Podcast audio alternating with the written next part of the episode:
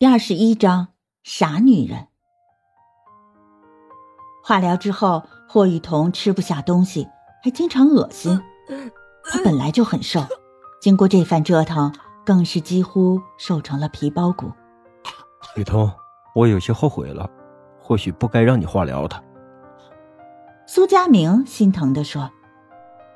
霍雨桐微微一笑：“没事，我能坚持得住。”这几日，霍雨桐已经渐渐习惯了苏佳明的照顾，不再排斥两人的肢体接触了。苏佳明耐心的替霍雨桐梳着头，然后偷偷的把她掉落的秀发藏进袖子里。他怕霍雨桐看到了会伤心。别藏了，怪脏的。霍雨桐淡淡的说。苏佳明微微吃惊：“雨桐，你都知道？”霍雨桐含笑转过头。每天早上起来，枕头上都是头发。既然接受了化疗，就要有勇气承担后果。佳明，我没你想象中那么脆弱。看着镜中那张瘦到极致的小脸儿，他苦笑着说：“这副皮囊已经脆弱不堪，我又何必执着于皮相呢？”苏佳明咽喉一哽，不再作声。另一边，齐光远觉得自己快疯了。之前明明见到了霍雨桐，这也证实了他的猜测：霍雨桐并没有死。可偏偏手下人都是废物，这么久都没查到霍雨桐的下落。实在无计可施，他只能整日守在医院门口，盼着能像上次那样巧遇霍雨桐。然而，霍雨桐没盼来，糟心事却目睹了不少。求求你，救救我！医生说了，只要手术，我的病就能治好的。一个脸色蜡黄的女子死死抱住丈夫的大腿，大声哀求着：“知道手术费有多少吗？三十万！你一条烂命值三十万吗？”女子的老公大声抱怨着：“我跟你拼死拼活开店。”赚下两个商铺，随便卖一个就够我治病了。女子不甘心的控诉着，她老公不耐烦的说：“现在行情不好，商铺一时卖不出去。”女子抽噎着说：“你就是不想给我治病，我死了正好，你正好可以找那个小狐狸精了。”愤怒让她变得硬气起来。王富贵，咱们离婚吧，不是你不要我。是我不要你了。齐光远一阵恍惚，原来离婚是女人心死之后才会做出的抉择，不是试探，不是以退为进。霍雨桐是怀着怎样的心情向他提出离婚的？而他，又对霍雨桐做了什么？离就离，谁怕你啊？但丑话说在前面，那两间铺子写的都是我的名字，你分不到的。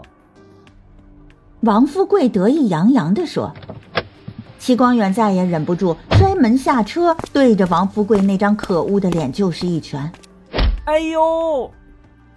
王富贵呻吟了一声，指着齐光远，嘴里不干不净地说：“刘桂花，这是你的奸夫吧？难怪你跟我提离婚，原来是找到下家了。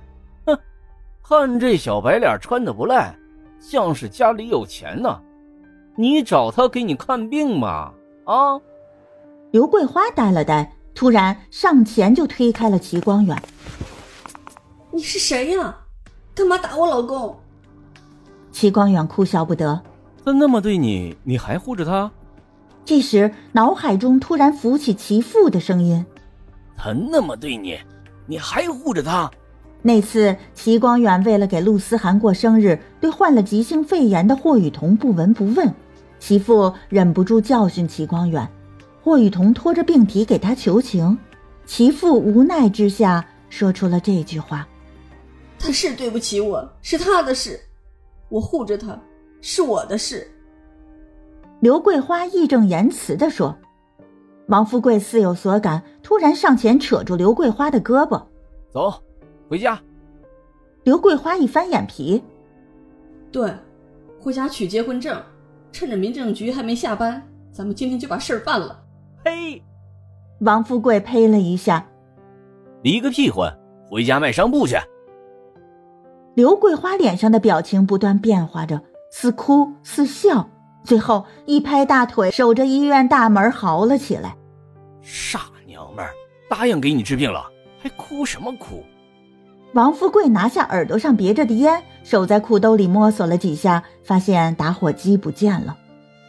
这时，一只手伸过来，拿着的打火机已经打着火了。王富贵斜着眼睛一看，发现竟是刚才对他动手的那个男人。就着齐光远的手点燃香烟，王富贵没说话。趁着人还活着，趁着一切都来得及，哼，好好珍惜吧。齐光远喃喃说着，王富贵吐出一个烟圈。老弟，虽然你打了我，但我不生气。要不是这一下，我还不知道这傻娘们这么傻。哎，简直傻透腔了。齐光远苦笑，呵呵，你比我走运。拍拍王富贵的肩膀，他转身上了车。太阳下山了，霍雨桐应该不会来医院了。齐光远发动车子，漫无目的的在街上闲逛。街灯亮起，城市里车水马龙，处处透着喧嚣热闹。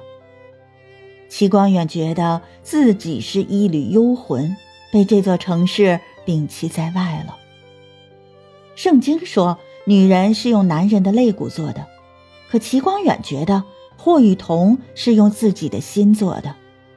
自从霍雨桐离开了他后，他的一颗心就彻底的失落了，再也找不回了。突然，他的心剧烈的跳动起来。街边的摊位上，他看到了一抹熟悉的影子。生怕再把霍雨桐搞丢，齐光远也不找停车位了，直接就把车停在了马路上。他一步步走向霍雨桐。走向自己的心。